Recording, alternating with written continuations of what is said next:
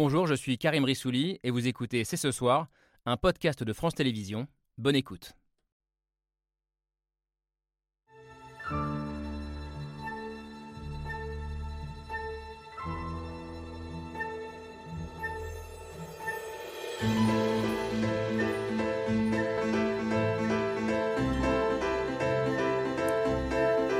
Bonsoir à toutes et à tous, soyez les bienvenus sur le plateau de C'est ce soir. Antonio Gutiérrez, secrétaire général des Nations Unies. This most recent violence does not come in a vacuum. The reality is that it grows out of a long standing conflict with a 56 year long occupation and no political end in sight. It's time to end this vicious circle of bloodshed, hatred, and polarization. Cinq jours maintenant après les massacres dans le sud d'Israël et alors que la puissance de feu israélienne menace d'anéantir la bande de Gaza, c'est l'un des grands points d'interrogation. La diplomatie mondiale a-t-elle encore un rôle à jouer? A-t-elle les moyens d'éteindre cet incendie qui menace d'enflammer tout le Moyen-Orient? Question posée alors que les morts se comptent désormais par milliers des deux côtés et que les images et les récits des massacres du Hamas amplifient la demande de vengeance de la société israélienne. Alors comment réagir? La réponse à la barbarie doit-elle être uniquement armée et militaire Asphyxier Gaza et les plus de 2 millions de civils palestiniens qui y vivent, est-ce la promesse d'un embrasement du conflit La communauté internationale a-t-elle encore quelque chose à dire, à apporter Ou n'a-t-elle plus de communauté que le nom Nous sommes le mercredi 11 octobre 2023. C'est ce soir, c'est parti.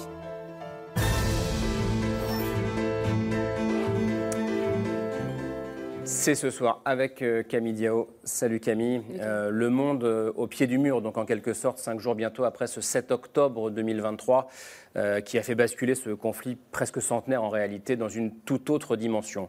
Euh, bonsoir, Ofer Bronstein, bienvenue.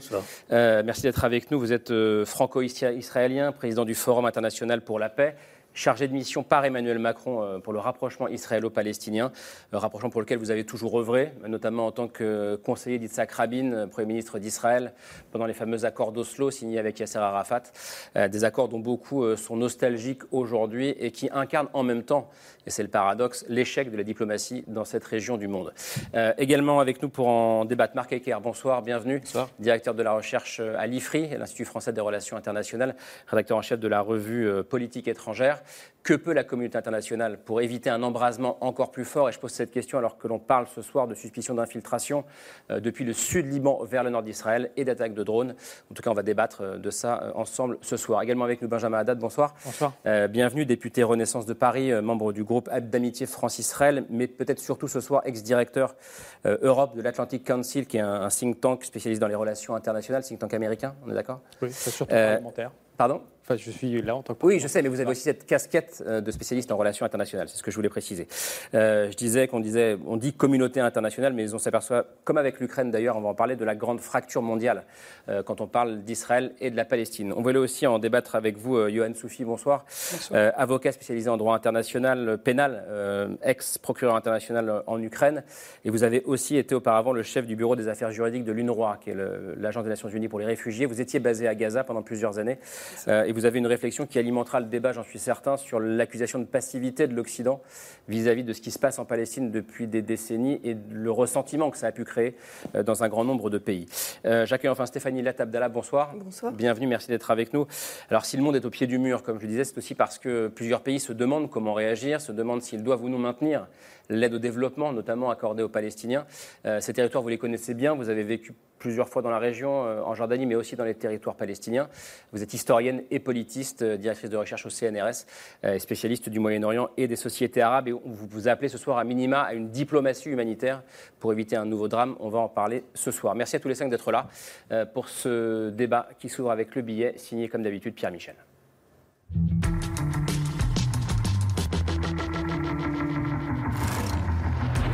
This is an international catastrophe. We feel the international support from the people all over the world. But the IDF needs to act. Hamas has to pay. Le monde au pied du mur, la communauté internationale sommet d'agir est mise face à ses responsabilités. This most recent violence does not come in a vacuum. It's time to end this vicious circle of bloodshed, hatred, and polarization.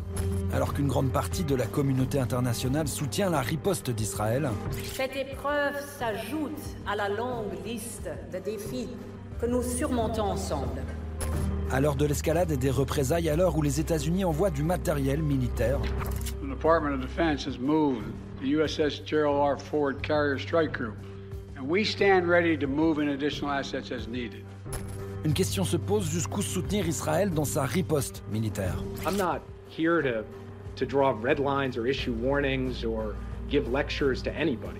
Comme il y a une communauté internationale, il y a pourtant des conventions internationales. The imposition of sieges that endanger the lives of civilians by depriving them of goods essential for their survival is prohibited under international humanitarian law.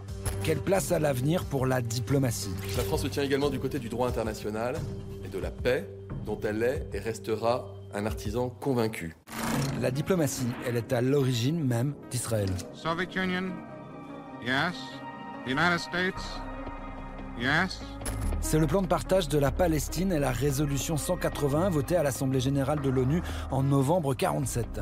The resolution of the DUC Committee for Palestine was adopted. C'est la résolution 242 pour le retrait des forces armées israéliennes des territoires occupés. De longs et durs efforts seront encore nécessaires pour mettre en œuvre ces principes. C'est aussi les accords de Camp David en 79 et bien sûr ceux d'Oslo il y a maintenant 30 ans. This brave gamble that the future can be better than the past must endure. Mais la communauté internationale, ça veut dire quoi? Alors que l'Occident s'affiche clairement du côté d'Israël, une majorité d'États appelle plus simplement à la désescalade.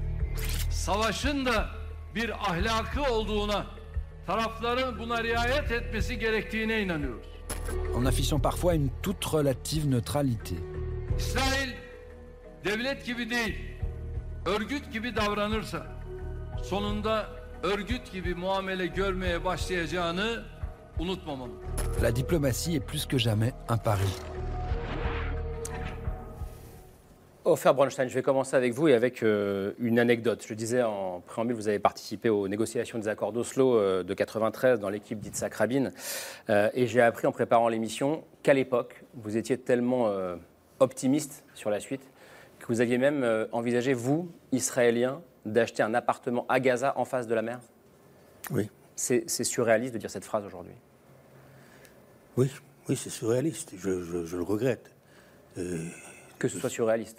que ce soit surréaliste, parce que à l'époque où je l'ai pensé, les Israéliens, les Palestiniens eh, traversaient la, la- la frontière librement. À l'époque où je le pensais, que je le voulais, mes amis palestiniens de Gaza m'appelaient à 7 heures du soir pour me dire on a pêché du poisson, viens manger. Une heure après, j'étais au bord de, au bord de la mer à Gaza. Et c'était il y a seulement une trentaine d'années. C'est pour rappeler ça que je, que je dis ça ce soir. Euh, dans quel état d'esprit vous êtes, euh, vous, cinq jours après ces. Je suis, je suis effondré. Je suis effondré.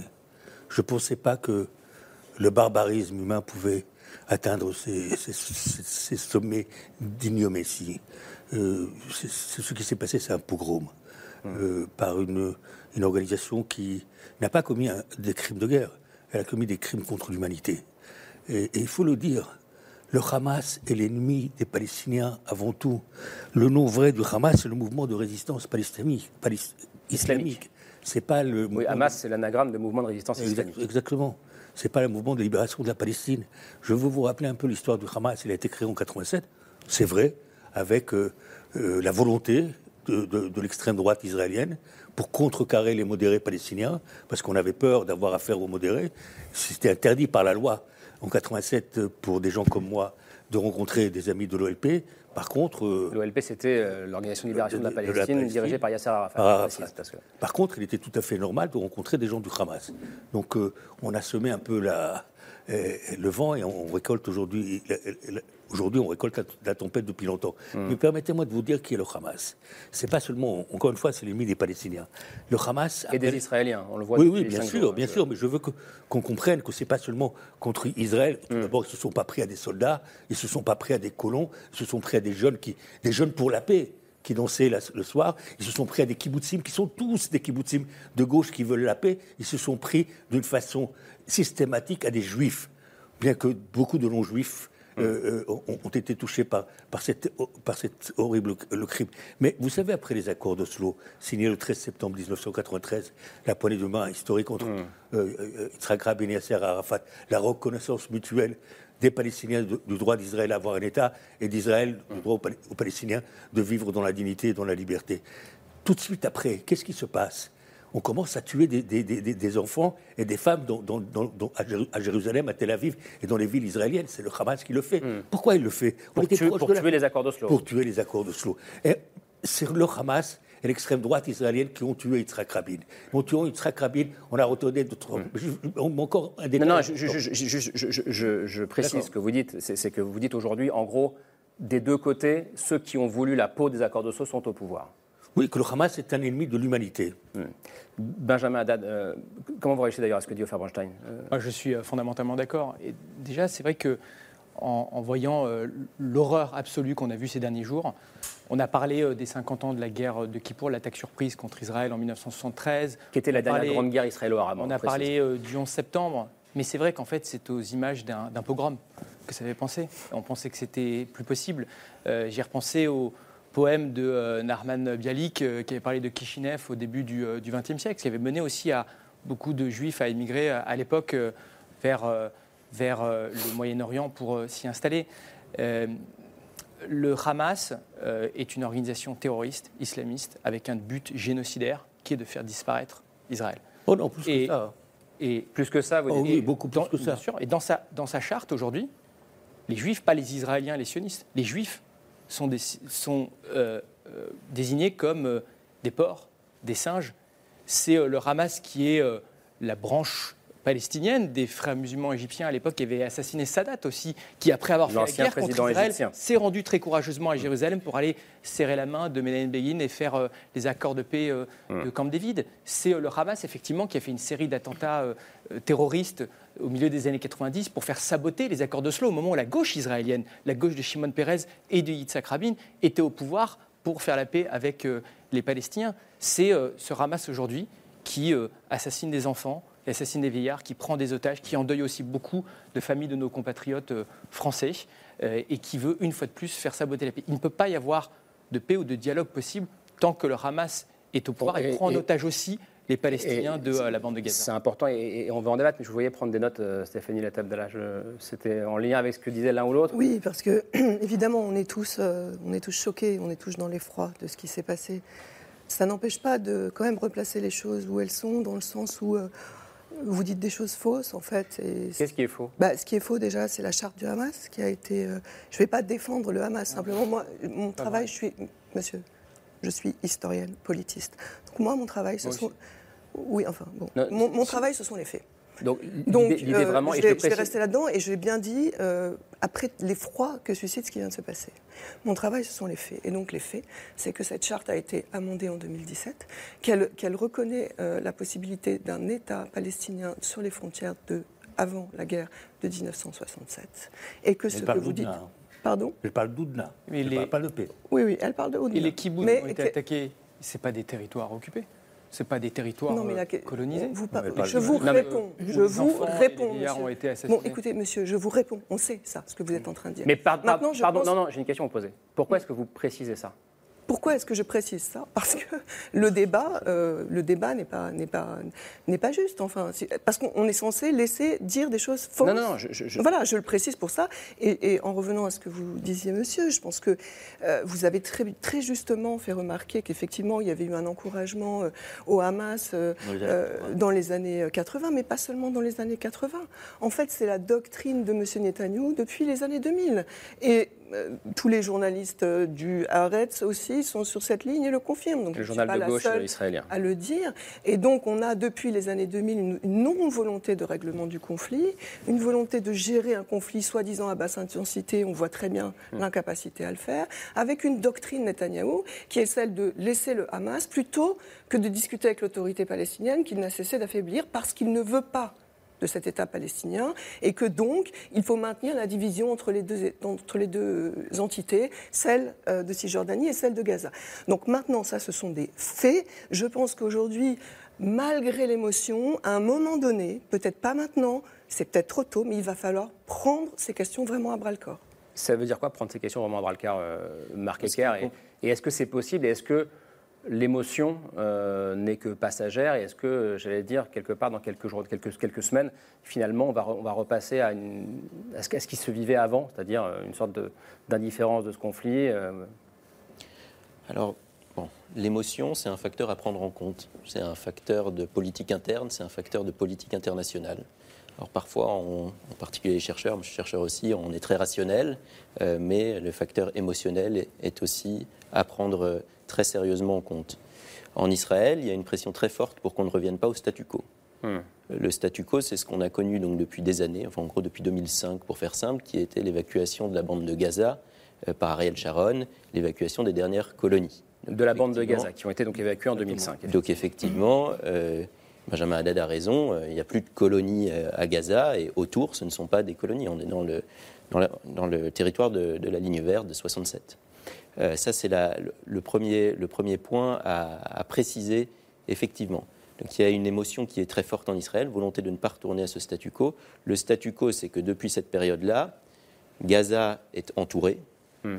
se veut, euh, avec une enveloppe qui se veut hermétique de la part euh, des Israéliens. On a vu qu'elle ne l'était pas. Mais le statu quo, dans le langage sécuritaire des Israéliens, c'était qu'il fallait aller toutes les X années à Gaza pour, je cite, tondre la pelouse. Ça veut dire ça, c'était du langage euh, sécuritaire. C'est ce qu'on entend régulièrement, informellement, il faut aller tondre la pelouse. Ça veut dire quoi? Ça veut dire que le Hamas avait la capacité de se régénérer. On a souvent entendu les Israéliens dire on va détruire l'infrastructure terroriste du hmm. Hamas. Ils n'ont jamais réussi à le faire dans leurs opérations. Opérations qui étaient toujours limitées, même si le, bilan était souvent effroyable. Ça, ça, ça, c'est ce qui se passait jusqu'à maintenant, depuis la prise de contrôle du Hamas euh, sur, euh, sur Gaza en 2006. 2006. Donc depuis, euh, en depuis 17 ans. Les, le Hamas... Pardon, donc, donc, depuis 17 ans. Ouais. Ce que je veux dire, c'est que ce que vous dites, c'est que les Israéliens disent on ne veut pas revenir à ce qui se passait ah, avant. Ah, on va tondre la pelouse tous les 2-3 ans. Alors, point important, déjà, 2006, le Hamas a gagné des élections. Donc, c'est vrai que c'est un groupe terroriste.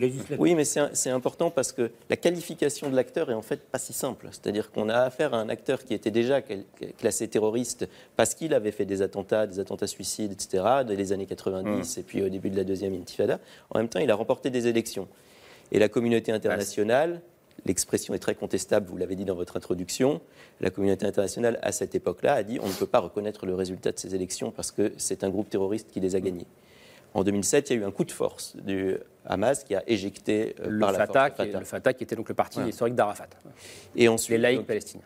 Il y avait euh, ce mur, cette barrière, et euh, la manière dont le Hamas avait de poursuivre la lutte, c'était par les roquettes.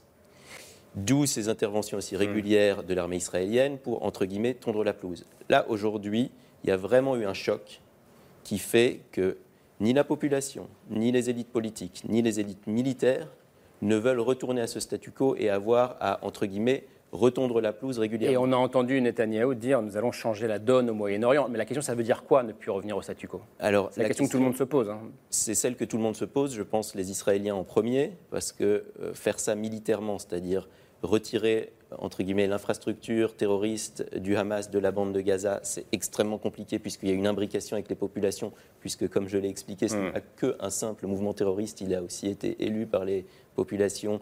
On dit parfois que ces populations sont prises en otage, c'est vrai dans une certaine mesure, mais dans une certaine mesure seulement. Mm. Il y a aussi une partie de la population qui soutient. Donc comment est-ce qu'on démêle tout cela? Mm. C'est un, franchement un vrai casse-tête.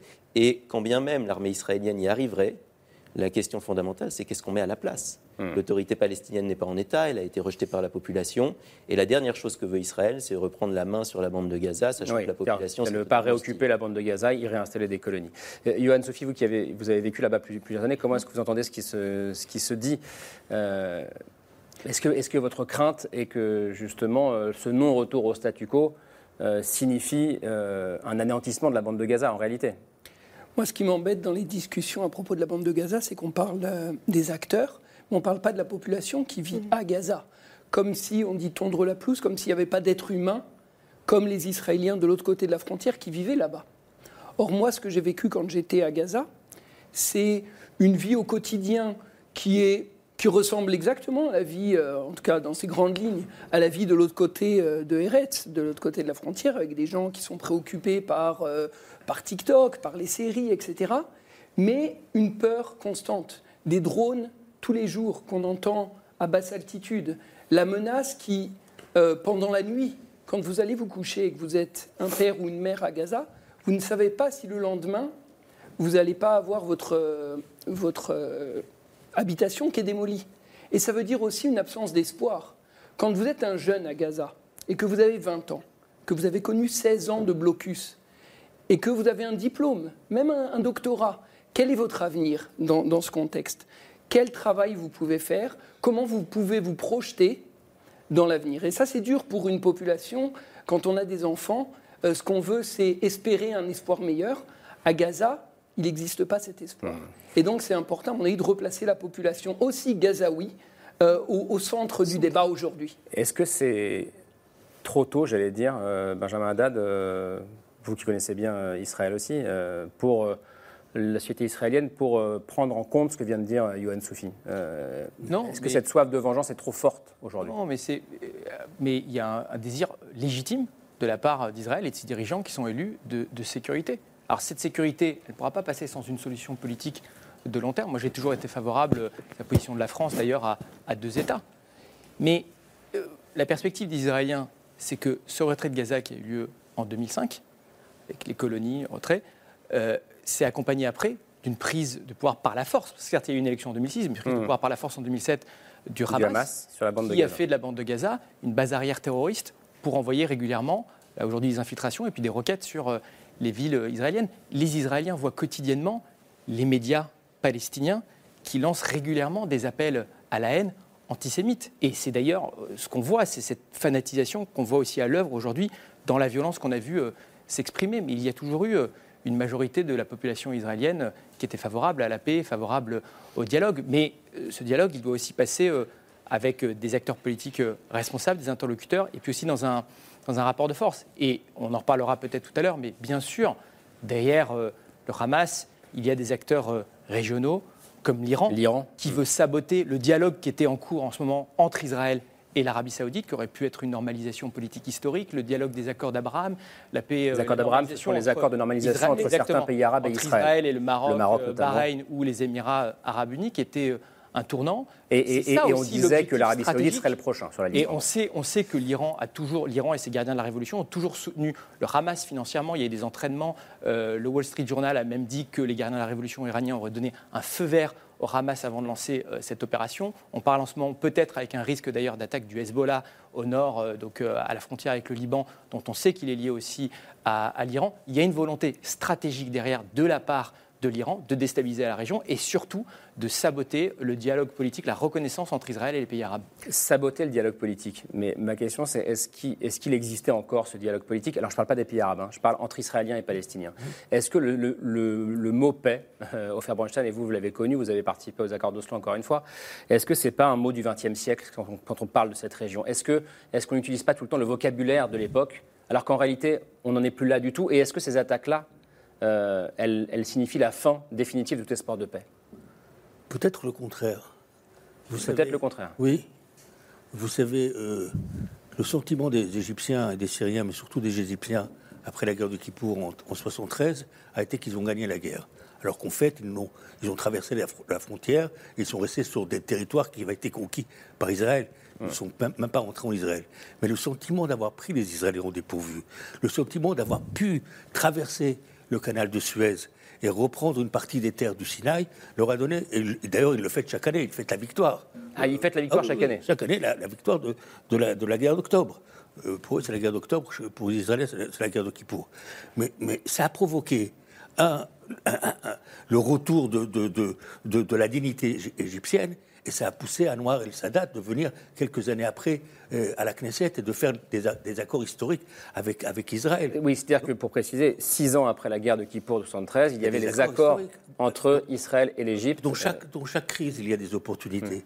Vous savez, dans un, un jour, deux jours, euh, je voulais, par, par- par rapport au Hamas qui a pris le pouvoir à Gaza de l'OLP, n'a pas fait un putsch, il n'a pas pris le pouvoir. Il a assassiné des, des centaines de Palestiniens, de ses frères de l'OLP, en les jetant du, quatrième et du cinquième étage. Ça n'a pas été un putsch pacifique. Ils ne sont pas venus prendre les bureaux. Ils sont venus assassiner des centaines d'amis à moi. Donc, euh, ce n'est pas, pas des, des- des- des pacifistes. Et, et- et- et je crois que dans chaque crise, il y a une opportunité. Quand le sang va arrêter de, couler et qu'on va se calmer un peu, je sais que ça va arriver, parce qu'on ne va pas exterminer 2 millions et demi de personnes, euh, les Israéliens vont, vont devoir faire des comptes. Un, ils vont devoir faire une commission d'enquête pour comprendre ce qui s'est passé, et deux, pour dire où on va. Et on va parler de- de- de- du rôle de la communauté internationale. Dans chaque crise, il y a une Mais oui, opportunité, mais, mais pardon, je, je pense à ce que disait Benjamin Haddad. Euh, à l'époque de 73 ou de 79, il n'y avait pas un acteur aussi puissant que l'Iran qui était derrière. Est-ce que c'est pas ça qui change la donne aussi aujourd'hui? Je vais vous dire quelque chose pour l'Iran. Euh, euh, L'Iran utilise la- les- le sionisme, les juifs, etc., comme étant ennemis. N'oublions pas que le Hamas, ce sont des sunnites. Le Hezbollah, ce sont des sunnites. Les Iraniens, ce sont Le des Hezbollah, chiites. ce sont des- C'est ce sont des chiites. chiites. Sont Excusez-moi. chiites. Le Hamas, c'est des sunnites. Les, les, les, les L'Iran, Iraniens, ce sont des chiites. chiites. Le- euh, Il n'y a pas ça ne les empêche pas de. mais parce qu'ils veulent soutenir. déstabiliser. Israël n'est pas l'objectif des Iraniens. Les Iraniens ont le grand croissant chiite qu'ils veulent, qu'ils veulent retrouver. Les Iraniens, c'est une civilisation. Moi, j'espère beaucoup qu'un jour, on va se retrouver autour d'une table avec les Iraniens. Et, et permettez-moi de préciser que l'Iran a été le premier pays musulman à avoir des relations diplomatiques avec Israël. Hmm. Donc, si ça a été fait à l'époque, et quant à la paix, il n'y a pas d'autre alternative à la paix, monsieur. Par la guerre et par la violence, on ne peut pas résoudre le problème. Et, et- et le conflit israélo-palestinien. Que Latab- par le dialogue? Latab Abdallah, quand euh, Ofer Banchan disait euh, euh, dans toute crise, il y a des opportunités. Euh, Est-ce que vous arrivez à avoir cet espoir, vous, vous aussi, ou pas? Pas immédiatement, mais bon, peut-être que je voudrais revenir sur plusieurs choses. Il a été parlé d'un objec- objectif stratégique pour Israël qui aurait été de faire la paix avec l'Arabie saoudite et avec, euh, comme elle l'a fait avec les accords d'Abraham. Mais c'est un objectif stratégique qui ne tient absolument pas compte de la partie palestinienne, dont le problème. Donc un des objectifs stratégiques de Hamas en faisant ce qu'il a fait, ce qui est suffisamment horrible, ça a été justement de remettre les Palestiniens dans le jeu. Donc vous ne pouvez pas parler d'objectifs stratégiques sans prendre en compte toutes les parties euh, qui, sont, euh, qui sont en jeu. En fait, ça n'a aucun sens. Par contre, aujourd'hui, est-ce que le gouvernement israélien a réellement un objectif stratégique euh, à Gaza ou dans son interaction avec les Palestiniens? Et pour je pense qu'il n'en a pas. Et je revenais à ce que vous disiez, c'est vraiment très très important, cette question de la société civile, en fait. Parce que, euh, monsieur rappelait euh, effectivement euh, les conditions de vie dans la bande de Gaza depuis maintenant euh, des années. C'est terrible. Euh, comment imaginer, alors qu'aujourd'hui il y a un blocus complet, il n'y a, il n'y a rien qui rentre à Gaza, comment imaginer à un moment donné euh, euh, construire quelque chose en euh, punissant la- la- la société- l'ensemble de la société civile? Moi, ce que je vois comme seule possi- possibilité aujourd'hui, c'est une diplomatie à minima humanitaire déjà pour commencer. C'est quoi une diplomatie humanitaire? C'est un corridor euh, C'est un, un corridor, échange d'otages qui permette- contre prisonniers? un quoi? corridor qui- Entre où et où? Ben, Laissez-moi, je vais vous dire. Donc euh, un corridor déjà pour faire rentrer euh, le minimum de choses nécessaires. Alors par Rafah, par l'Égypte, euh, qui a été bombardée. Rafah a été bombardée le, oui, il a été bombardé, mais jusque-là, il y avait quand même des médicaments, un minimum qui rentraient, mais très peu de choses. Donc euh, laisser rentrer les médicaments, la nourriture, euh, l'électricité, le minimum de choses pour la population, d'une part, et d'autre part, arriver à un accord minimal sur un échange entre les personnes qui ont été prises en otage, notamment les femmes et les enfants, contre des femmes et des enfants qui sont retenus. Il y a euh, des négociations en ce moment. oui, il y a des négociations qui Il y a sont, déjà euh, des négociations en- en- entre le Hamas et Israël. Hamas. contre Via les, le les Qatar, prisonniers, euh, donc des prisonnières Pour les femmes. en- pour les femmes euh, en Israël. Et, ça je reviens euh, aussi à autre chose. Je pense qu'il faut quand même se rendre compte que le seul interlocuteur qu'a eu le gouvernement israélien depuis les années euh, 2000, c'est le Hamas. C'est-à-dire Vous qu'en gros. Depuis 2014, Non, c'est le Hamas. Aujourd'hui, je m'excuse. Mais Non, quasiment, Pardon, c'est le Hamas. Non, on va voir l'autorité palestinienne Alors, quand vraiment. Je reprends la main. Stéphanie Atabdallah, à ce stade, juste pour qu'on comprenne bien, pardonnez-moi. Euh, parce que tous ceux qui nous regardent ne comprennent pas forcément ce qui se passe entre Gaza et la Cisjordanie, entre le Hamas qui a le pouvoir à Gaza et qui a le pouvoir en Cisjordanie, Camille. Avec... Eh ben, justement, en Cisjordanie, c'est euh, l'autorité palestinienne et son président euh, Mahmoud Abbas qui est au pouvoir de- depuis plus de 20 ans. Et, et, et donc les deux, le Hamas et l'autorité palestinienne, vous l'avez rappelé en filigrane, nourrissent une rivalité qui est parfois allée jusqu'au au conflit euh, direct et armé. Or, Mahmoud Abbas, actuellement, c'est un peu le grand absent euh, euh, du, du débat. On ne l'a pas vu ou à peine depuis euh, samedi dernier. On sait qu'il a eu des échanges, euh, notamment avec le secrétaire d'État américain Anthony Blinken, également avec Emmanuel Macron, mais il n'y a eu aucune prise de parole officielle. Et je précise que Mahmoud Abbas, donc c'est un homme de 88 ans euh, qui est au pouvoir euh, depuis très longtemps, dont la légitimité est entamée aux yeux des Palestiniens par euh, de, de nombreux épisodes, de nombreux scandales. Euh, au Fairbornstein, je sais que vous faites partie euh, de ceux qui appellent à une réhabilitation de l'autorité palestinienne plus modérée, justement pour affaiblir le Hamas. Mais est-ce qu'il est encore possible de discuter avec un homme comme Mahmoud Abbas? Est-ce qu'il peut vraiment faire partie de, la solution? Je vais vous dire avec qui il faut parler. Vous savez, euh, la dernière fois qu'il y a eu un échange de, de prisonniers entre Israël et, et le, et- et le Hamas, ça a été après cinq ans de, euh, de, de- de kidnapping. C'était la Gilad Shalit, de le Gilad soldat Shalit, Gilad Shalit. Pour 1270 prisonniers palestiniens. Un soldat contre Non, 1270 prisonniers. 1067. 1067 Exactement. Bon, en tout cas, un soldat contre plus beaucoup de, beaucoup de prisonniers. 1027, pardon. 1000 hommes et 27 femmes. D'accord.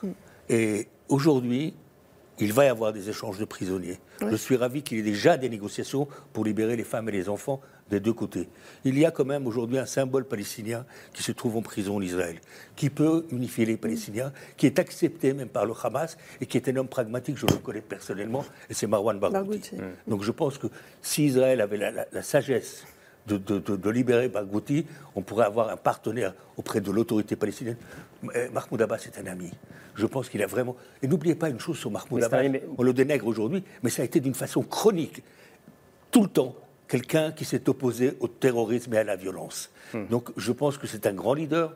Je pense que son temps est passé, mais je pense qu'il y a des jeunes leaders du côté palestinien qui peuvent très bien faire le job. Je vous laisse répondre, Benjamin Dad, et puis on continue le tour de table après. Euh, Non, en l'occurrence, j'ai- Farbinstein a répondu à la question que je voulais lui poser, qui est la question du renouvellement générationnel du leadership palestinien en Cisjordanie. Mahmoud Abbas a 88 ans. On sait que euh, son euh, pouvoir a souvent été aussi accusé de, de corruption. Il est pouvoir depuis plus de 20 ans sur un mandat euh, présidentiel qui était au départ de 4 ans. Donc il y a, il y a la question, en effet, du leadership palestinien, mais vous avez donné en effet une, une ébauche de réponse. Je peux vous donner une liste de jeunes palestiniens qui sont. Ecker. Marc est-ce que c'est uniquement une question d'interlocuteur Voilà, ce qui me frappe, c'est qu'on parle en fait de diplomatie, on va dire tactique. C'est euh, une diplomatie dans un cadre de guerre. C'est comment euh, échanger des otages, des prisonniers, comment faciliter un corridor humanitaire, etc. Mais on n'est pas du tout sur de la diplomatie qui irait dans le sens entre guillemets d'un processus de paix. On n'ose presque plus, Plus la parler de la paix. Mais même, même le mot Non, processus de peine. voilà. euh, non, on n'en parle plus. Alors, déjà, Oslo n'était pas un accord de paix. C'était une déclaration Oui, de principe. C'était un accord intérimaire. Et au bout de cinq ans, les principaux problèmes étaient censés être discutés et réglés. Les principaux problèmes étant euh, les réfugiés, les colonies, euh, les frontières et Jérusalem. Et euh, ces problèmes n'ont jamais été résolus. Ils sont toujours là. Et en fait, ces problèmes sont même empirés au fil du temps. Donc on voit mal aujourd'hui comment sortir de cette impasse-là. Alors s'il y, a des déclara- s'il y a de la diplomatie tactique, effectivement, ça peut peut-être permettre d'apaiser les choses temporairement, mais l'impasse stratégique, elle est toujours là. Et en fait, ce qu'a voulu faire le gouvernement euh, israélien depuis euh, maintenant trois ans, c'est échanger de cadres stratégiques, justement. L'impasse israélo-palestinienne étant actée, essayons de faire la paix avec euh, des pays arabes sunnites, d'où les accords d'Abraham. Et là, on voit effectivement que euh, le Hamas essaye de euh, saboter cela. Maintenant, il faut voir s'il va réussir ou pas. Et ça, ce n'est pas encore joué. S'il va réussir ou pas quoi À saboter. Sa- saboter le ça. processus À saboter. de réconciliation. Yoann Sophie, votre regard là-dessus. Est-ce que vous avez le sentiment, vous aussi, que la question palestinienne est revenue du coup à l'ordre du jour ou que les atrocités commises par la masse font euh, qu'en réalité elle va de nouveau être reléguée? C'est une grande question qui se pose aujourd'hui. Et c'est cyclique, c'est-à-dire que là, dans l'intensité, on est à un échelon euh, peut-être euh, qui n'a jamais été vu avant, mais ce cycle de violence, de rétaliation, de violence à nouveau, et avec un statu quo dans lequel la situation des Palestiniens s'aggrave d'année en année, elle existe depuis, euh, depuis deux décennies. Après, moi, vous savez, je suis juriste, et donc on, on a quelque chose qui est assez simple, c'est que quand il y a une résolution ou quand il y a un texte juridique sur lequel on s'est mis d'accord, normalement on le respecte. Euh, depuis plusieurs décennies, j'ai pas l'impression que le gouvernement israélien euh, respecte les résolutions auxquelles il s'est lui-même engagé. Et donc ça, c'est un problème parce que, à la fois dans le domaine politique, diplomatique et juridique, quand vous avez une parole et que vous la respectez pas, eh bien effectivement, il n'y a plus trop d'alternatives autres que, euh, que la violence et que le résultat que, l'on constate aujourd'hui. Oui, enfin, oui. Je voulais, euh, sur ce que vous avez dit tout à l'heure sur le Hamas et sur la, sur la, sur la, la population gazaoui, c'est presque 2,5 millions et demi de personnes. 70% d'entre eux, au moins de 35 ans, n'ont jamais rencontré un Israélien. Et sur ces 70%, 75% sont au chômage. Ils vivent avec un dollar et demi par jour. Le PIB par, par habitant à Gaza est de 2000 dollars. Il est de 45 000 dollars en Israël. L'écart est énorme. Et, comme on le sait, c'est une bande très serrée de 450 km C'est une des plus grandes densités urbaines au monde. la plus grande. La plus grande. Et quand on parle de réfugiés à l'intérieur de, de Gaza aujourd'hui, ils n'ont pas où aller. Le corridor euh, humanitaire, la seule chose que les Gazaouis font ces derniers jours, c'est d'aller vers la plage. Aujourd'hui, on a 200 000 personnes au bord de la plage pour essayer d'éviter les, bombardements. Les Israéliens, j'en suis ravi, euh, et je suis très attristé, mais je suis ravi qu'ils peuvent aller vers le sud, euh, vers le nord et vers le centre d'Israël. Les, Gazaouis n'ont pas où aller. Et la, plupart des Gazaouis ne sont pas du Hamas. La plupart des Gazaouis veulent, comme vous l'avez dit, euh, acheter un jouet à leurs enfants. La plupart d'entre eux n'ont jamais vu un avion. Donc c'est ça qu'ils veulent, c'est une ouverture sur le monde. Enfin, si, je ils ont vu des avions, mais. euh, oui, mais jamais monté dans un avion. Vous savez, à l'époque des accords d'Oslo, il y avait un aéroport à Gaza. Ça leur permettait de, de- de- de rencontrer le monde. On pensait à un port à Gaza. Il y a aujourd'hui du pétrole, comme on a fait l'accord avec le Liban il n'y a, pas- a longtemps. Le Hezbollah était d'accord pour négocier avec Israël indirectement. Il y a du pétrole et du gaz euh, à, à quelques kilomètres de Gaza. Si on leur permettait d'exploiter le pétrole et le gaz, si on ouvrait un aéroport, si on ouvrait un port, si on, il y avait un corridor Mmh, entre le Gaza et la Cisjordanie, ça, ça pourrait être Singapour. Je vous garantis. Ça pourrait être Singapour, vous dites Oui, un jour, j'achèterai mon appartement à Gaza. Vous l'achèterez un jour vous Oui, monsieur. Vous le pensez encore Oui. Benjamin Haddad. Euh, non, ça pose la question, ce que dit Fabien Bronstein, c'est est-ce que, et on composait un peu tout à l'heure, c'est est-ce que la réponse ne peut être que militaire et sécuritaire Et on entend bien qu'elle est celle-ci cinq jours après ces massacres, mais est-ce qu'elle ne peut être que ça Déjà, je suis, je suis inspiré par, par l'optimisme et, et l'énergie de Fabien et j'ai envie de, de le dire. Et vous savez, euh, en Israël, quand vous regardez les, figures politiques historiques, euh, il y a toujours eu les deux, euh, la sécurité et la paix. Yitzhak Rabin, c'est aussi euh, le ministre de la Défense qui avait répondu à la première intifada en, en 1987 avec beaucoup de fermeté et qui après a tendu la main et a fait la paix avec les Palestiniens. Ariel Sharon, c'est celui, on le sait, qui avait été lors de la guerre du Liban au début des années 80, puis qui a mené la réponse sécuritaire à la seconde intifada au début des années 2000, mais qui a aussi décidé de, euh, quitter. euh, la bande de Gaza et qui serait peut-être allé plus loin s'il n'était pas, s'il n'avait pas été victime d'une, d'une attaque. Euh, donc je, je- je crois que euh, euh, la société israélienne euh, est, est prête et a envie de, de ce, de ce dialogue. Mais encore une fois, la, la violence qui vient aujourd'hui, le- la, la barbarie euh, que l'on voit aujourd'hui et en ce moment même avec des centaines d'otages euh, qui sont toujours aux mains du, euh, du Hamas, rend ce dialogue euh, impossible. Il n'y a pas d'interlocuteur aujourd'hui. On n'a pas demandé à la France de faire un dialogue avec euh, Daesh après euh, le 13 novembre. Non, mais- Euh, nous, avons répondu euh, au terrorisme. Donc, à un moment, euh, Israël est une démocratie qui a le droit et qui a même le, le devoir de défendre. C'est- c'est la question. ça, c'est- Vous vous dites- ça, ce n'est pas- vous vous dites- mais ça, ce n'est pardon, pas c'est une- important, et Non, mais c'est pas une réponse- pas- Ce que je veux dire, c'est que c'est pas une réponse de euh, d'émotion. C'est euh, c'est une réponse euh, politique euh, qui est totalement. Mais Ofer Bronstein le disait, euh, Israël négocie déjà avec le Hamas. Mais Aujourd'hui. il y a- il y a- avec le il y a des- Hamas. Il y a des négociations, il y a des échanges de prisonniers. Non, parce que vous disiez, on n'a pas négocié formes- avec Daesh, Des formes, de, mais- des formes de négociation, mais après là, il ne peut y avoir qu'une réponse de, de fermeté à. euh, Est-ce ce que, vous avez peur, euh, vous aussi, euh, malgré tout, que, le, que la riposte israélienne euh, aille trop loin? On avait Dominique Moïsi sur ce plateau hier soir, euh, visage de la géopolitique, euh, alors, membre fondateur de l'IFRI, euh, qui nous disait euh, J'ai peur qu'Israël fasse la même erreur que les Américains, qui ont surréagi, disait-il, après le 11 septembre. Euh, et, Attendez, pardon, mais excusez-moi. je, je veux dire, mais je- oui, d'accord, mais enfin, je crois que ce n'est pas la question aujourd'hui qui se pose. Je veux dire, les Israéliens sont toujours en train de compter leurs victimes civiles, sont en train de compter des, des bébés qui ont été éventrés. On voit des horreurs comme on en a rarement vu dans notre siècle.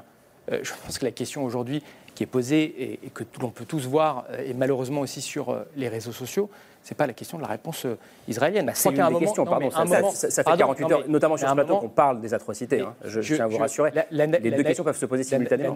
L'analyse, n'empêche pas tout de même une forme de, de clarté morale et, et- et l'objectivité. Il n'y a pas de problème de clarté morale, du- je crois, Du, du relativisme. Donc, peux me permettre. Mais après, effectivement, Ni relativisme. Mais après, en effet, Non, mais c'est important, pardon, parce mais, que c'est- mais- mais vous avez raison sur le fait que euh, la, question, à moment donné, se pose de, de la région à plus long terme. Il y a eu, de la part d'Israéliens, une volonté de faire un dialogue poli- politique avec euh, le monde arabe. Et c'était euh, assez euh, sans précédent ce qu'on a vu avec ces accords d'Abraham. Je pense que d'ailleurs les Européens avaient peut-être raté un peu parce que ça venait de Netanyahou, de Trump, et on n'avait pas voulu comprendre ce qui était en train de se passer. Je crois qu'on était assez proche aussi de, de cette reconnaissance entre Israël et l'Arabie Saoudite. Il y a eu assez peu de fuites dessus hein, ces, dernières, euh, ces derniers mois, mais on voyait aussi les Américains d'ailleurs à, à- à la manœuvre. Je crois que c'est ce que les Iraniens ont voulu saboter, mais se pose aussi la question à un moment de euh, la question palestinienne. Et là-dessus, moi, je suis, je suis d'accord avec vous. C'est-à-dire que, et peut-être que les Israéliens ont voulu d'abord dézoomer d'une certaine façon non. avec ce dialogue régional pour après Je- je revenir à la, à la question palestinienne. Mais, mais en, en tout Non, cas, ça fait- ça je, fait- pense que, je pense que ce qui Ça se fait passe 23 ans qu'il y a Mais- une hégémonie de Oui, la solution savez- militaire. mais Euh, les que- sociologues israéliens le disent. Mais parce que fondamentalement, je euh, pense que ce qui est en train donc, de se euh, passer aujourd'hui, ça- c'est que ce que vous dites le- est faux. Ça le- fait des le- années que, le discours est il n'y a pas d'interlocuteur palestinien. le Et quand il y a un interlocuteur, Chacun votre tour. on l'affaiblit. Chacun votre tour, s'il vous plaît. Chacun votre tour, ça fait une demi-heure qu'il parle et non, qu'on non, ne non, peut pas répondre je veux dire, écoutez, franchement, cette tension est insupportable. Je vous le dis. Je- Donc, vous avez chacun votre tour. Ça fait trois jours qu'on parle de ça sur ce plateau, qu'on le fait de manière très digne. Donc, s'il vous plaît, on continue ce soir. Oui, bah, je vous laisse terminer et après, je vous donne la un parole. mot, et, et- mais on se parle de façon respectueuse. Je crois que euh, le Hamas est en train de voir ses principaux sponsors dans la région qui sont en train de lui échapper, qui finalement pensent que la question palestinienne est devenue assez secondaire pour eux, je pense notamment à l'Arabie saoudite ou aux Émirats, et qui se disent que maintenant la priorité, c'est de faire une alliance avec Israël contre l'Iran. Et donc cette, cette voie de la, de la violence aujourd'hui qu'on est en train de voir, c'est aussi peut-être une façon pour eux de se, de- d'essayer, de- en effet, de se rappeler aux Israéliens, mais aussi au monde arabe. qui est en Stéphanie Latabdallah, la page de la palestinienne. Non, juste pour vous dire qu'en fait, cette, cette question de l'hégémonie de la solution militaire, elle n'est pas arrivée euh, là, il y a trois jours, en fait. Elle est présente depuis 2000. C'est la doctrine de Netanyahou, notamment ne pas régler le conflit, le gérer à basse intensité. Et il n'y arrive pas. En fait, on voit bien. Et la deuxième, le deuxième élément de sa doctrine, c'est de, passer, de ne pas prendre en compte les Palestiniens et de, de faire la paix autour. Mais vous imaginez bien que ça n'est pas possible. La question de l'interlocuteur, ça fait presque des années que, que les Israéliens ou que les, les autorités israéliennes disent nous n'avons pas d'interlocuteur. Il n'y a eu que cette parenthèse d'Oslo où il y a eu un interlocuteur. Mais sinon, c'est toujours la même chose. C'était pareil avec le Fatah, c'était pareil avec les autres avant, et même avec l'autorité palestinienne. C'est-à-dire mois. L'autorité palestinienne, euh, qui est euh, dans une coopération sécuritaire euh, tout à fait fiable depuis des années, est quand même complètement mise de côté quand il s'agit de négocier quoi que ce soit. Depuis 2014, ils ne négocient sur rien. Ils ne sont pas un interlocuteur. Donc, ce que je veux dire, c'est qu'à partir du moment où il y a un affaiblissement de l'interlocuteur possible, d'autres, et, et- et les seules personnes avec qui vous discutez, c'est dans un, dans un débat, on va dire, un peu transactionnel, lié à un rapport de force violent, alors on en arrive là. Et par rapport à ce que vous disiez, euh, je trouve ça vraiment très juste. En effet, euh, Qu'est-ce qu'il disait? par rapport à Marwan Barghouti, qui est en prison euh, euh, depuis, depuis des années, qui, est, qui effectivement est un interlocuteur possible. Mais euh, il faut savoir qu'effectivement, c'est le quand on regarde les sondages d'opinion dans la société palestinienne, c'est la personne qui serait élue avec le plus de voix euh, comme de- président devant, le Hamas- devant un, un candidat du contre, Hamas. contre le Hamas, contre tout le monde. Et pour quelle Mais- raison est-il en prison? Mais en revanche, comment? Pour quelle raison est-ce qu'il est en prison? Alors, il est en prison pour son, Cette- cette- son cette- engagement. selon Israël, cette, euh, cette, euh, cette prison à vie pour avoir commandité, pas pour l'avoir effectuée, mais pour av- avoir commandité l'assassinat de cette personne. pour son engagement apparemment, euh, effectivement, euh, app- appuyant des groupes armés au moment de la seconde intifada. Euh, il faut savoir que ça a été un, un très ferme par- On fait pas la paix avec, euh, on fait pas la, on fait la paix avec. Ça a été un très hein. ferme partisan. C'est-à-dire que la paix, la- la paix ça a été pour, un très pour ferme. sortir de, de, de Barghouti, parce que... Non, mais je, je veux quand même finir. Ça a été un très ferme partisan de la paix euh, pendant très longtemps. Et puis, au moment où est arrivée la seconde intifada, il, à un moment donné, bon, il s'est engagé autrement puisque cette intifada s'est armée, puisqu'il n'y avait pas de résultat d'Oslo. C'est toujours un peu la même chose. C'est-à-dire qu'il y a des moments où le dialogue est possible et puis d'autres moments où euh, la population voit en fait les situations qui empirent et donc les réactions après euh, sont plus. euh, sont Mais plus ce que violentes. disait Faberstein, c'était pour préciser, vous disiez on ne fait pas la paix avec ses amis, c'est-à-dire qu'Arafat aussi était avant accusé de, Ah, à de, terrorisme. Marc Ecker. Non, je voulais revenir sur le cadre stratégique et dire qu'il n'y a pas d'ambiguïté morale quand on prononce le mot surréaction.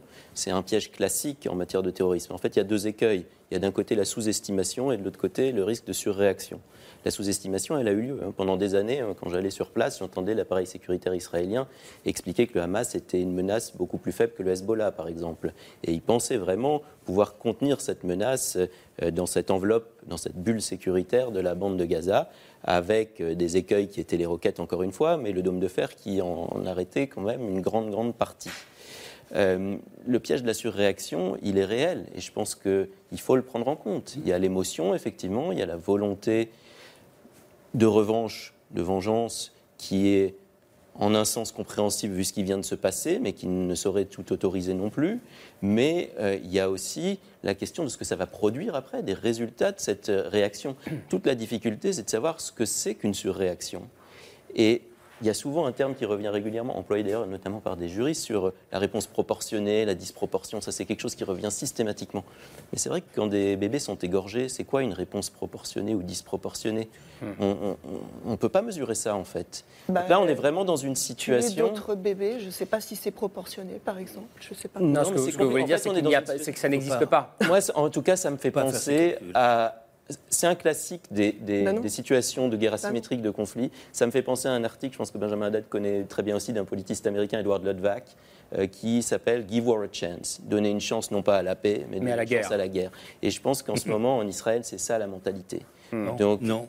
Mais c'est pas Ah. la vie des familles qui ont des gens Non. qui ont été capturés euh, euh, par le Hamas. C'est pas ça, vous dites, ce ce n'est pas ça la mentalité aujourd'hui? Vous n'entendez pas cette soif de. Aujourd'hui, aujourd'hui, Oui, on bah, est c'est ce le- que dit Marc Ecker. Oui, D'accord, on est sous le choc. de- Maintenant, je vais vous donner un- des nouvelles dernières de, de- de- Jérusalem.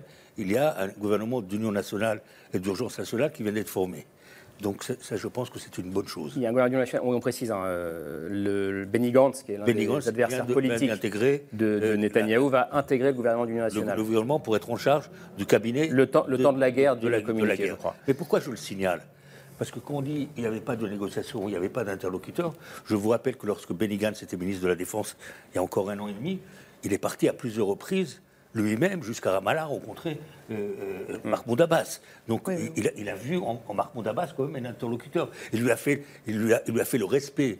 C'est important dans notre, dans notre région d'être respectueux envers, envers- envers l'autre. Donc je pense qu'avoir des modérés. Oui, enfin, euh, qui- au- la coopération sécuritaire pour l'essentiel. Écoutez, je Si, suis si. d'accord avec vous, je sais que- qu'on est loin de ce que je voudrais voir. Oui, quand même. Mais, mais, mais il y a quand même des Israéliens, des Palestiniens qui font des choses tous les jours. Tout à fait. Regardez, je suis Vous êtes, vous êtes l'optimiste du plateau. mais je vais vous dire, je suis invité aujourd'hui parce qu'il y a un malheur qui, est tombé sur la région. Mmh. Alors que moi, je suis un militant de la paix. On m'a jamais invité pour que je parle de paix. On m'a jamais invité pour que je parle des projets que les Israéliens et les Palestiniens continuent de faire. La semaine dernière, il y avait des femmes israéliennes, des femmes palestiniennes qui ont fait une grande marche. Oui, on a, on invité l'organisatrice ici. Parfait. Mais on parle plus de, de crises comme celle-là que de gens qui veulent faire la paix, d'Israéliens et de Palestiniens qui se rencontrent tous les jours. Et il y en a. Hum. Yohann Soufi. Oui, deux choses. La première, c'est que je comprends l'émotion et, et je la vis aussi euh, dans ma chair. Simplement, et ça fait 20 ans maintenant que je travaille dans la justice internationale, j'ai jamais vu une différence entre la peine et le chagrin d'une mère parce que euh, son enfant aura été tué euh, d'une balle de Kalachnikov ou d'une attaque de drone euh, dans son sommeil. Et donc je pense qu'il y a parfois une dissonance entre toutes les images qui effectivement existent euh, d'un côté et de l'autre où on parle de statistiques. À Gaza, euh, aujourd'hui, on parle comme s'il y avait un droit aujourd'hui de, de prolonger peut-être de quelques jours ou de quelques semaines les attaques sur Gaza, mais on parle de familles, de civils qui vont perdre leurs proches, etc. Et ça, c'est le terreau de la colère. C'est le deuxième point. C'est qu'on parle de, du logiciel. vous rappelez que- qu'un mort vaut un mort de chaque côté. Un mort vaut un mort, quelle que soit la cause, ça crée la même peine. Et c'est ça aussi qui nous lie dans notre humanité.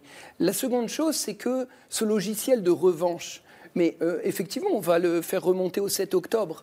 Mais euh, du côté euh, de Gaza, on va le faire remonter à la Grande Marche du Retour en 2018 ou en 2014. Ou, et, et ce logiciel, il est, il est inapplicable juridiquement, il est inapplicable moralement, il est inapplicable politiquement. Parce que où est-ce qu'on va remonter dans l'histoire comme ça? Il y a un moment, il faut que ce logiciel de, de revanche qui nourrit le terrorisme et l'extrémisme de part et d'autre, il cesse. Et, et le moment, c'est aujourd'hui. Vous savez ce qu'on dit de la vengeance? Un œil pour un œil, ils deviennent tous aveugles. Je crois que c'est- Exactement. Je crois que c'est. Mais avec les civils Mais- qui payent. Mais, mais c'est pour ça que la grande question, et la question que je posais aussi au début, il nous reste un gros quart d'heure, euh, c'est est-ce que dans ce contexte-là, qu'on a, je crois, bien, plutôt bien décrit, euh, la diplomatie mondiale a encore un rôle à jouer? Est-ce que Oui. vous, êtes député, euh, Benjamin Haddad Est-ce que, est que la France, est-ce que l'Europe, est-ce que euh, la communauté internationale, si elle existe encore, a encore un rôle à jouer selon vous et lequel? Oui, bon déjà, euh, la France a, toujours été du côté euh, de la paix euh, et de la diplomatie, et je crois que la France, là, est du côté de, de ses valeurs, en, condamnant la violence et le terrorisme qu'on a vu, et en, en soutenant Israël. Après, vous savez, moi, je m'inquiète, parce qu'on a parlé du, rôle de la Russie, de l'Iran, je, m'inquiète de la dégradation générale de l'environnement sécuritaire qu'on est en train de voir, et en particulier autour de l'Europe. On a une guerre sur le continent européen en ce moment, avec des Russes qui doivent être très contents de nous voir détourner le regard. Et aujourd'hui, euh, regardez euh, le- le- l'horreur euh, en, en Israël. Euh, des Russes qui, bien sûr, sont très proches du régime iranien. Le régime iranien qui fournit des drones aussi à la Russie dans sa guerre contre l'Ukraine. On a euh, une guerre euh, en Arménie avec euh, les dirigeants turcs et euh, azerbaïdjanais euh, qui, euh, après avoir récupéré le Haut-Karabakh, euh, menacent aujourd'hui l'intégrité territoriale même Et avec la Russie de, euh, l'Arménie. On parlait de la Et vous- Russie. et avec euh, la Russie, évidemment, la Russie, qui, aussi. la Russie qui ferme les yeux. Et vous savez, euh, il y a un historien euh, britannique qui disait récemment que, on dit souvent que l'histoire est de retour, mais qu'en fait là, c'est véritablement une avalanche de l'histoire, c'est-à-dire qu'une succession de crises. Aujourd'hui, si vous êtes un autocrate, euh, vous dites c'est peut-être le moment de pousser ma chance, parce qu'on n'a pas la bande passante, parce que les Européens sont focalisés sur l'Ukraine, parce que les Américains sont focalisés peut-être aussi beaucoup sur eux-mêmes. Les Américains sont en pleine crise en ce moment en Congrès, ils n'arrivent pas à faire passer leur budget. Pour la première fois de l'histoire politique américaine, le président de la Chambre des représentants a été renversé et on va rentrer. Et non, il faut dans dire pourquoi. une- Il faut dire pourquoi. Pourquoi Oui, Parce bah, que en- en, grande partie à cause de l'aide financière militaire à l'Ukraine. Et on va rentrer dans euh, un débat politique euh, extrêmement compliqué, dans une campagne électorale avec Trump aujourd'hui qui est au coude à coude avec Joe Biden. Il faut le dire, il est mieux placé dans les sondages qu'en 2016 et en 2020 avec les conséquences que, euh, que l'on sait.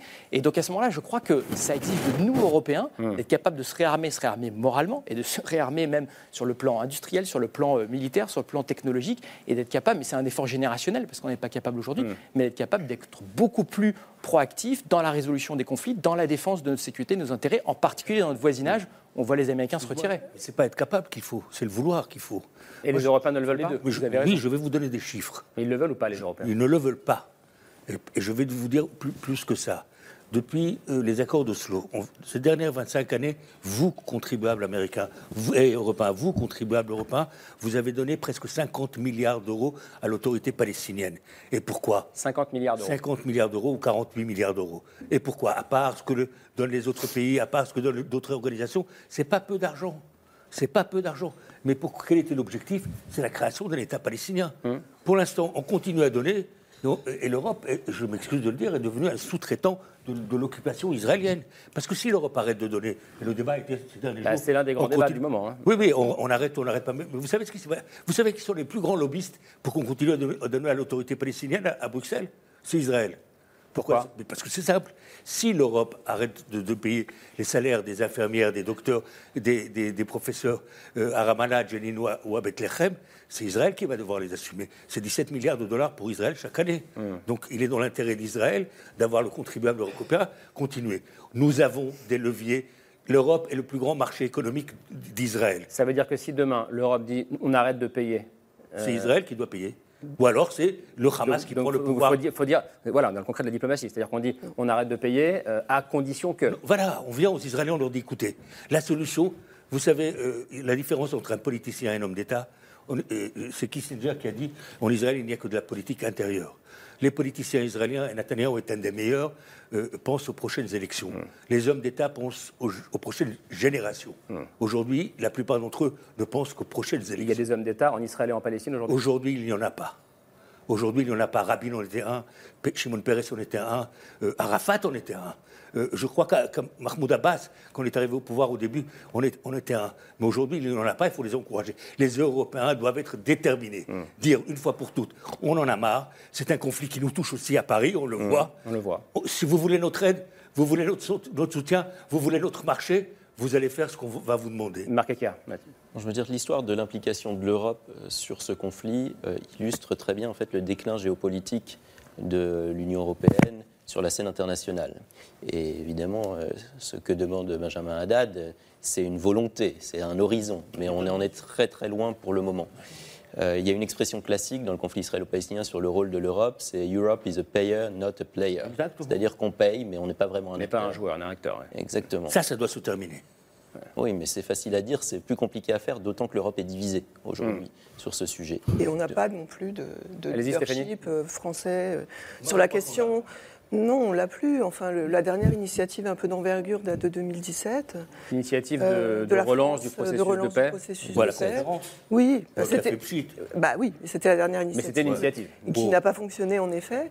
Et, euh, et- et je pense qu'on n'a pas, on n'a pas vraiment non plus euh, d'homme d'État qui, qui ait cette vision. crois que- Euh, aussi en France. Enfin, je suis désolée, on a euh, euh, aux affaires étrangères des gens extrêmement qualifiés, etc. Mais je suis désolée, à l'Élysée, euh, il n'y a pas une vision. euh, On a sur deux hommes qui travaillent avec le président ici. hein. Oui, bah, il n'y a pas de Ouais, pas. vision sur le conflit, en tout cas pas de volonté de la mettre en œuvre. Hum. Yann Sophie, oui. Je, je pense aussi, qu'est-ce qui fait le poids de l'Europe euh, au-delà, au-delà de l'aspect militaire économique? C'est ses valeurs. Et, moi, ce que j'ai entendu beaucoup euh, dans les différentes missions que j'ai faites et que j'ai constaté en Ukraine, c'est une dissonance parfois entre les valeurs de l'Union européenne et la réaction de l'Union européenne, par exemple en Ukraine et, et en Palestine. Et à mon avis, euh, si l'Europe, elle veut peser dans le monde de demain, c'est qu'il faut qu'elle soit en accord aussi avec ses valeurs. Et ça, ça passe notamment en Palestine, et c'était un peu l'objet de ma tribune dans le Il y a monde. 15 jours dans le monde. ouais. C'était, c'était justement de, de montrer que la Palestine, pour moi, c'est, c'est un élément central du débat international sur la dissonance de valeurs Pourquoi entre d'ailleurs l'Ouest et l'Est. Pour- Pourquoi Expliquez-là euh, en quelque, en quelque, En quelque sorte, bah, parce que euh, alors que pour euh, toute une population, la réaction légitime de la communauté internationale en Ukraine a été basée sur la sacralisation un du territoire et deux des populations civiles, on ne voit pas la même réaction euh, en Palestine. territoire palestinien, n'oubliez pas. Comment? Israël n'occupe pas de territoire palestinien. En Cisjordanie? C'est des territoires qu'il a pris à la Jordanie, pas. Non. Après, on peut, on peut débattre, on peut Ah ben, sur, sur, sur les voilà. détails juridiques, mais dans l'esprit de, de la personne euh, en Afrique, en Amérique du Sud, il y a aujourd'hui une contradiction entre la position occidentale en Ukraine et au Moyen-Orient. En tout cas, les Nations Et- Unies et- considèrent que ce sont des qui, territoires et occupés qui peut s'étendre à l'Irak d'ailleurs, etc. Donc- Mais c'est intéressant. pardon, 88. Parce que Pardon, pardon, les amis, c'est intéressant ce que dit Yohann Soufi, euh, et, et ça explique peut-être pourquoi le monde n'est pas euh, tel qu'on l'imagine, nous, vu, vu de France. Qu'il n'y a pas juste la position occidentale. Camille. Exactement, et c'est intéressant de regarder une carte justement pour comprendre comment le monde euh, se positionne. On en a préparé une euh, en s'inspirant d'un- d'une revue géopolitique qui s'appelle le, Le Grand Continent et qui a un peu cartographié euh, les différentes réactions des pays du monde après les, les attaques du Hamas. Et on voit sur cette carte que, en gros, le, le monde est divisé en quatre groupes. Euh, en bleu, euh, c'est- ce sont les pays qui ont condamné fermement le Hamas et affiché leur soutien explicite à Israël. Donc globalement, le monde occidental, euh, quelques pays d'Asie et quelques pays d'Amérique latine. Le grand pays d'Asie en rouge, Le grand pays c'est d'Asie en rouge. l'Indonésie Ah oui, qui soutient la- le Hamas. Non, en rouge, c'est la Malaisie. On voit la Ah, Malaisie. la Malaisie, d'accord. Oui, tout à fait. Bah, alors, vous, vous- allez plus vite que moi. Je co- je continue par le jaune.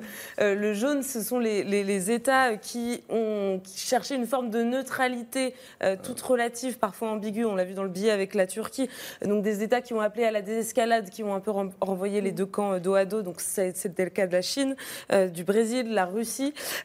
En rouge, donc, les pays qui ont clairement affiché leur soutien au Hamas, ils sont très peu nombreux, principalement des pays du monde musulman, mais aussi d'autres pays euh, comme euh, Cuba ou, ou- ou le Venezuela. Et donc, on on compte l'Iran, l'Algérie, le Qatar, la Malaisie, euh, la Syrie. Et enfin, Le Qatar en soutien. A, a priori, oui. Et enfin, euh, on voit en gris les, les pays qui, eux, ne se sont pas prononcés. Et ce qui est intéressant, c'est de voir que c'est principalement le continent euh, Africain. Et finalement, donc, cette carte, elle nous montre, euh, Marc Ecker, les- que le monde Ouais. est complètement fracturé et que notre position euh, occidentale, elle est très loin d'être hégémonique. Ça nous rappelle ouais, un peu ça. les lignes de fracture après le déclenchement de la guerre en Ukraine. Oui. Alors, je vais commenter la carte, mais je tiens à dire que pour les daltoniens comme moi, c'est un enfer. mais je vois à peu près les positions des uns et des autres. Pour dire qu'il y a une notion importante euh, en diplomatie sur le conflit israélo-palestinien qui a souvent été avancée, qui est celle de, encore un terme anglo-saxon, ce qui montre l'importance des États-Unis dans cette hein. zone. Non, mais ce qui montre, ce qui, ce qui veut dire des choses aussi. Ouais, hein. c'est pas juste, euh, c'est le terme de honest broker, l'intermédiaire honnête. Et en fait, Aujourd'hui, Hmm. la problématique, c'est qu'on ne voit pas qui pourrait être l'intermédiaire honnête, parce qu'en fait, les acteurs ont bien pris position. Les États-Unis sont clairement. Ça, C'était qui avant l'honnête intermédiaire? Bon, ce qu'on a vu, c'est que les Européens ont essayé de jouer un rôle pour pousser cette cause-là, et en fait, à partir de, on parle du processus d'Oslo, mais la poignée de main a eu lieu à Washington. Ouais. En fait, Donc les euh, Américains l'Europe a été ce rôle-là. marginalisée clairement à partir de, à partir de là. Moi, je note quand même qu'il y a des poussées de certains acteurs sur le sujet qui ne se prononcent pas, à mon avis, justement pour pouvoir se positionner peut-être à terme comme honest broker. C'est peut-être la Chine, c'est peut-être la Turquie. La Chine qui a plusieurs jours avant de et la Chine, on avait un ministre chinois à l'IFRI hier. De manière très intéressante, il est resté très prudent en attendant le communiqué officiel qui est sorti il y a quelques heures, vous l'avez sans doute vu, où la Chine vraiment Que- ménage que- que la chèvre chou, appel à la paix, appel à la concorde, à des euh. escalades. Voilà, enfin, ça correspond à cette couleur que je ne saurais nommer sur euh, la carte. Donc le jaune. Et euh, je- bah, quand, quand on leur parle du conflit, ils disent quand même c'est très loin. Alors on a quand même noté que la Chine a joué un rôle important dans la- le fait que l'Arabie saoudite et l'Iran renouent des relations diplomatiques Mm. il y a quelques mois. Euh, ils ne sont pas prêts, je pense, à aller beaucoup plus loin, mais sait-on jamais. Mais on imagine, alors j'imagine beaucoup de gens qui nous regardent qui disent ok donc l'Arabie Saoudite avait des relations, voulait rétablir ses relations avec Israël, mais a retenu ses relations avec l'Iran de l'autre côté. C'est un monde de plus en plus illisible. Mais je vais vous dire quelque chose de pire. Vous savez qui a soutenu les Iraniens pendant la guerre Irak-Iran? Un million et demi de morts au début des années 80. C'est Israël soutenait les Iraniens. Les mêmes Iraniens qui sont au pouvoir aujourd'hui. Donc le cynisme et le machi- machiavélisme en politique. En tout cas, en ce qui concerne la diplomatie humanitaire, aujourd'hui, les acteurs, hein, euh, ce sont l'Égypte, euh, le Qatar et l'Allemagne. qui sont en- Égypte, Qatar, Allemagne. Ouais, et la Turquie. Mais euh, surtout, qui sont en, posi- en- en position de négocier, notamment pour ce qui, euh, Concerne les ce otages. qui serait de- des otages. Le Qatar, l'argent du Qatar en gros. Alors, il y a l'argent du Qatar. L'Égypte, elle a beaucoup de, le- elle, elle a beaucoup de leviers parce qu'elle a l'ouverture sur Rafah. Donc, elle peut à la fois, euh, euh, on va dire, suivre la politique israélienne de blocus ou bien l'alléger Mm. et laisser passer des choses. Et puis l'Allemagne, qui est traditionnellement très présente sur ces questions de- d'échange de, prisonniers. Juste un peu. Encore une fois, on parle là de la diplomatie humanitaire Oui, que j'ai je de- Oui, oui, oui. mais c'est juste pour préciser. Alors que moi, je, pa- je parlais plutôt compris. de. Oui, oui. du- Oui, oui. oui, c'est je pour les téléspectateurs. Oui, oui. euh, plus sur le long terme et euh, la possibilité à terme de trouver une solution à ce conflit. Benjamin Haddad, oui. Oui, non, vous avez eu raison de, de dire en effet que c'est à peu près la même ligne de fracture qu'on voit par rapport à l'Ukraine. Et on a beaucoup parlé hein, du fait qu'il y avait un décalage entre euh, les pays européens, les États-Unis et euh, les pays de ce qu'on appelle le, le Sud Le Sud global, dans le, ouais. le soutien euh, à l'Ukraine. Et, et c'est une donnée aujourd'hui des relations internationales, c'est que les Occidentaux ont perdu leur monopole sur le monde. Il faut le, il faut le savoir, il faut appréhender ça avec beaucoup de respect euh, et, et d'humilité. Mais c'est intéressant, juste parce que euh, ce que disait Yohann Soufi, c'est que peut-être que si ce Sud global réagit comme ça, c'est aussi parce qu'il y a eu le sentiment dans beaucoup de pays ou dans beaucoup de sociétés, disons, euh, d'une sorte de. Hypocrisie. D'hypocrisie, c'est ça Oui, mais vous l'entendez ça mais- vous savez, c'est c'est ce qu'on entend souvent, par exemple, de la part de pays africains sur la question de l'Ukraine. C'est pourquoi vous vous intéressez tant à l'Ukraine quand vous vous intéressez beaucoup moins au conflit euh, chez nous. Il y a des formes de, de double standard. Ce qui est parfois paradoxal, d'ailleurs, parce que ce sont les pays qui sont les premières victimes de la crise alimentaire, l'augmentation du prix des denrées qui est liée à l'agression russe contre l'Ukraine. Ça, ça a été vraiment un des objectifs du président de la République aussi, hein, d'avoir un dialogue constant avec ces pays pour les amener aussi autour de la table sur la question de, euh, du soutien à, à- à l'Ukraine, de la diplomatie. Et je crois qu'il faut en être conscient, il faut apprendre ça avec humilité, mais il ne faut pas non plus que ça nous empêche, nous, Européens, d'assumer qu'on a des valeurs, des intérêts propres parfois euh, à défendre, que euh, nous n'avons pas forcément tout le temps une vision du monde universel, parce que pendant longtemps, contrairement d'ailleurs à d'autres pays du monde, on veut absolument universaliser nos, nos objectifs. On a, euh, on a des priorités régionales, On a des des conflits qui vont parfois, on a des responsabilités, on a des conflits qui Pourquoi vont plus nous toucher, avoir un impact plus direct le sur nous, et, et c'est aussi Non, mais notre c'est- responsabilité de, de défendre les Pourquoi on a des responsabilités vis-à-vis de la ce région qui se passe aujourd'hui dans la région, la division des, des- des pouvoirs, les nouveaux États qui se sont créés, c'est- l'œuvre des Européens, c'est pas l'œuvre ni des Américains ni des Russes. Donc il y a une responsabilité européenne de ce qui se passe dans la région. Les Européens ne peuvent pas se dire ah non c'est pas notre problème que les Américains. Et- mais- mais on, on le fait d'ailleurs en, en payant. Si on n'était pas, euh, on se sentait pas coupable, on n'aurait pas. Je voudrais dire euh, parce que je sais que ça va se terminer deux choses sur, sur le, le- le- le- le Hamas.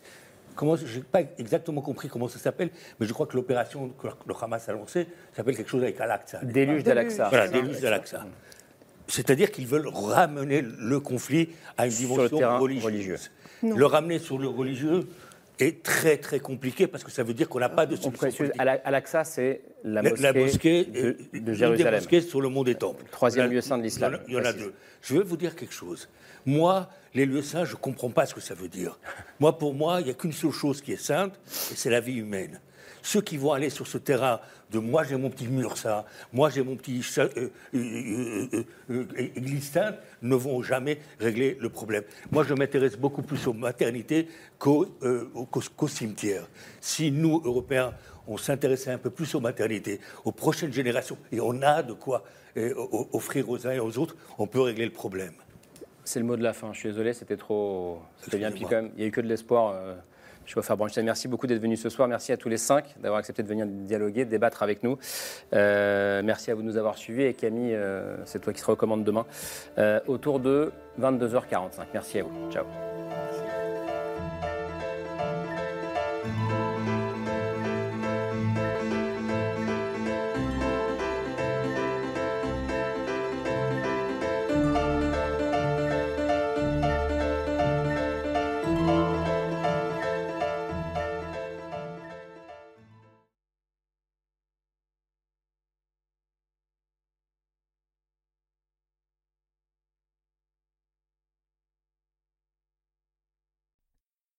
C'était C'est ce soir, un podcast de France Télévisions. S'il vous a plu, n'hésitez pas à vous abonner. Vous pouvez également retrouver les replays de l'émission en vidéo sur France.tv.